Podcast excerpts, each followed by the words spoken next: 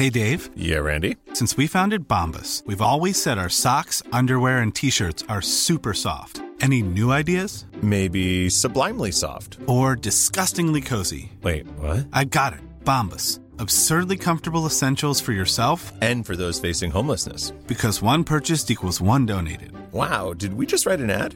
Yes. Bombas. Big comfort for everyone. Go to bombas.com slash ACAST and use code ACAST for 20% off your first purchase. Te lo cuento, te lo cuento. Tu dosis diaria de noticias. Muy buen día tengan todos y todas, bienvenidos a su dosis diaria de noticias con Te lo cuento, la última de esta semana. Empezamos de nuevo con el resumen de qué está pasando entre Rusia y Ucrania.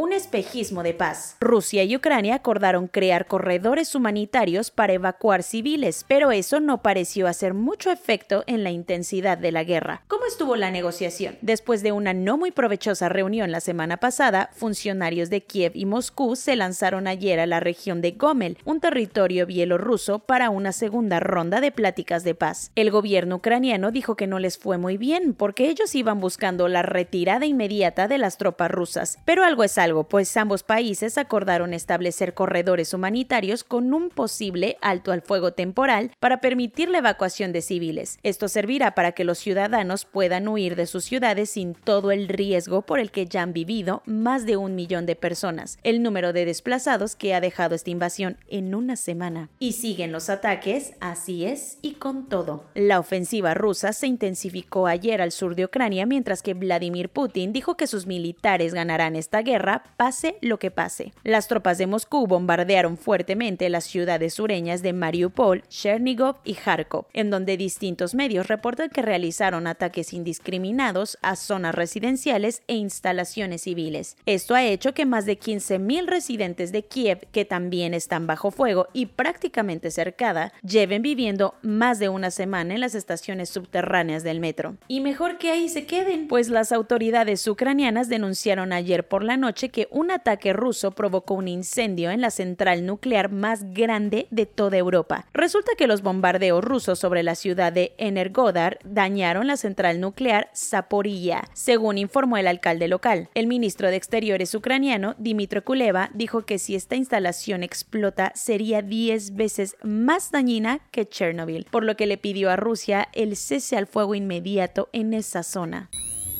En la cuerda floja, a Donald Trump lo sigue persiguiendo el asalto al Capitolio y ahora el comité que lo investiga lo está acusando de conspiración criminal. Tal parece que al magnate republicano le está lloviendo sobre mojado con los escándalos e investigaciones que hay en su contra. En esta ocasión, el comité del Congreso que se abrió tras el ataque al Capitolio y que tiene una mayoría demócrata lo encontró responsable de intentar manipular a los ciudadanos con tal de frenar el resultado de las elecciones que perdió contra Joe Biden en 2020. El comité aseguró que las acciones del expresidente provocaron los hechos violentos que todos presenciamos el 6 de enero de 2021. Es por esto que lo acusaron de conspiración criminal a él y a sus asesores ante un tribunal de California, asegurando que defraudó a los Estados Unidos e impidió que el Congreso celebrara la certificación de la victoria de su contrincante. Ahora iniciarán una serie de audiencias históricas, probablemente en abril, donde este panel buscará señalarlo públicamente a través de los documentos que han recabado en sus investigaciones y convencer al Departamento de Justicia para que de una buena vez lleve a Trump ante la justicia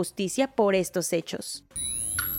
Cuentos cortos. Un cafecito lechero y una bomba para el susto, la gente en Veracruz tuvo una mañana movida después de un sismo de magnitud 5.7 que se registró en la localidad de Isla, al sur del estado. Fue a las 8.40 de la mañana del jueves cuando la gente se puso casi casi a zapatear porque se le movió la tierra. Igual se sintió en Ciudad de México y aunque no hubo daños, a los capitalinos no les quedó de otra más que hacer el oso y salir en pijama tras escuchar la alerta sísmica. Según AMLO, los gobers de Oaxaca y Veracruz Cruz le dijeron que todo ok.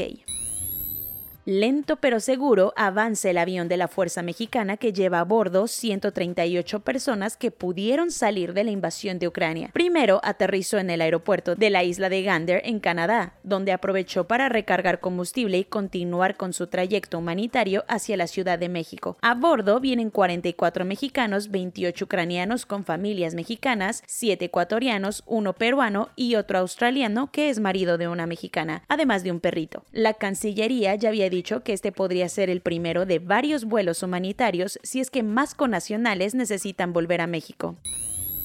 Aunque era de esperarse, Emmanuel Macron oficialmente se destapó para buscar su reelección como presidente de la France de cara a los comicios que se llevará a cabo allá en abril. No tenía de otra, ya que por ley tenía hasta las 18 horas de ayer para decir si se lanzaba o no a otra aventura electoral. Al final lo hizo mediante una carta que publicó muy románticamente y con todo el toque parisino en periódicos locales de todo el país. Eso sí, no hizo más bulla porque tampoco los tiempos están como para hacer una presentación llena de colores, dada la bronca que tiene al este. No todos los rusos piensan como Putin, y a sus ojos la invasión a Ucrania no les va a llevar a nada bueno. Si no, pregunten a la pintora Elena Osipova, quien a sus 78 años conoce bastante bien las consecuencias de la guerra. ¿Pero por qué? Ella es una superviviente del holocausto, ya que nació por aquellos años en los que estaba el pleno asedio en Leningrado. Lamentablemente, ayer fue detenida por la policía de San Petersburgo junto con otras 285 personas que protestaban en favor de la paz no son los únicos. Van 7.626 rusos presos por exigir el alto al fuego. Un apagón masivo agarró por sorpresa a la población de Taiwán, afectando a sus principales ciudades, incluida la capital, Taipei. China ya está haciendo de las suyas también. Bueno, afortunadamente todavía no. Resulta ser que una planta de energía ubicada en la ciudad de Kaohsiung tuvo un problema con un transformador, lo que provocó que se activaran las fuentes de respaldo. Así lo confirmó el ministro de Asuntos Económicos Wang Meihao, quien prometió que le echarían muchas ganas para arreglar el problema y no es para ya que se estima que esta central eléctrica cubre una séptima parte de la demanda del país.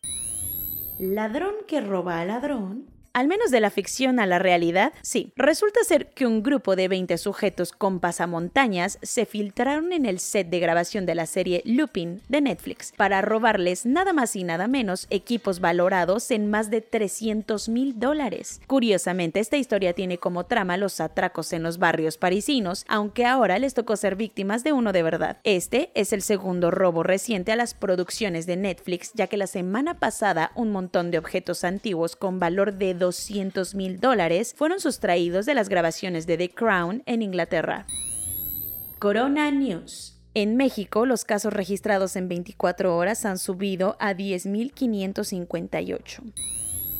Padecer COVID-19 y atenderse en hospitales privados no es para nada barato. Bueno, en realidad nada. Según la Asociación Mexicana de Instituciones de Seguros, el costo promedio de hospitalizarse tras un contagio de coronavirus es de medio millón de pesos. En Florida siguen fieles a su estilo y el gobernador hasta regañó a unos estudiantes por usar mascarillas. Por fin, después de más de dos años, la OMS le dio el sí al molnupiravir, que es el primer tratamiento oral contra el COVID-19 hecho por el laboratorio Merck. Un Super Bowl como antes, la NFL se convirtió en la primera liga deportiva de Estados Unidos en quitar todos sus protocolos de prevención del COVID-19. En contraste, Nueva Zelanda, que siempre se destacó por librar la pandemia, ahora vive su primera gran oleada gracias a Omicron.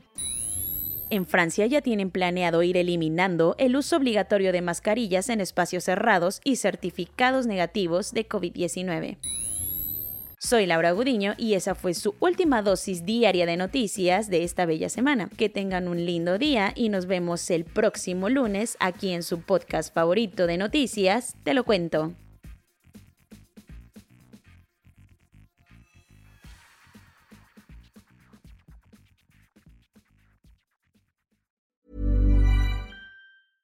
Imagine the softest sheets you've ever felt. Now imagine them getting even softer over time. That's what you'll feel with Bowl and Branch's organic cotton sheets. In a recent customer survey, 96% replied that Bowl and Branch sheets get softer with every wash. Start getting your best night's sleep in these sheets that get softer and softer for years to come. Try their sheets with a 30-night guarantee. Plus, get 15% off your first order at bowlandbranch.com. Code BUTTERY. Exclusions apply. See site for details.